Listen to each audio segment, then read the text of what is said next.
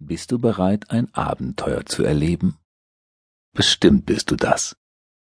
Vielleicht kennst du Sanyada schon. Sanyada ist eine Insel voller Magie und Wunder. Dort warten unzählige Abenteuer darauf, von dir entdeckt und erlebt zu werden. Du bist dabei auch niemals allein, denn du hast immer gute Freunde bei dir, die dir zur Seite stehen. Wenn du nach Sanyada möchtest, dann suche dir einen stillen Ort, wo du es dir gemütlich machen kannst, und schließe die Augen. Du atmest weiter ganz ruhig, genauso wie du es immer machst, wenn du dich etwas ausruhen möchtest. Du musst gar nichts Besonderes machen. Höre einfach nur weiter auf meine Stimme. Bevor es losgeht, noch ein Versprechen.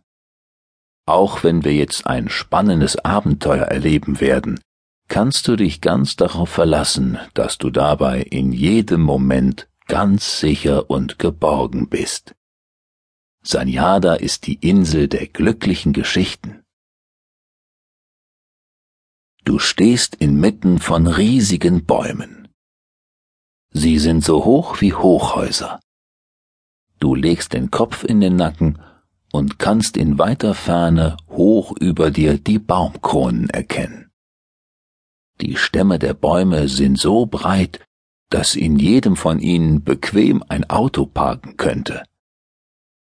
Sonnenlicht schimmert durch die grünen Blätter der Baumkronen und sieht deshalb selbst ganz grün aus.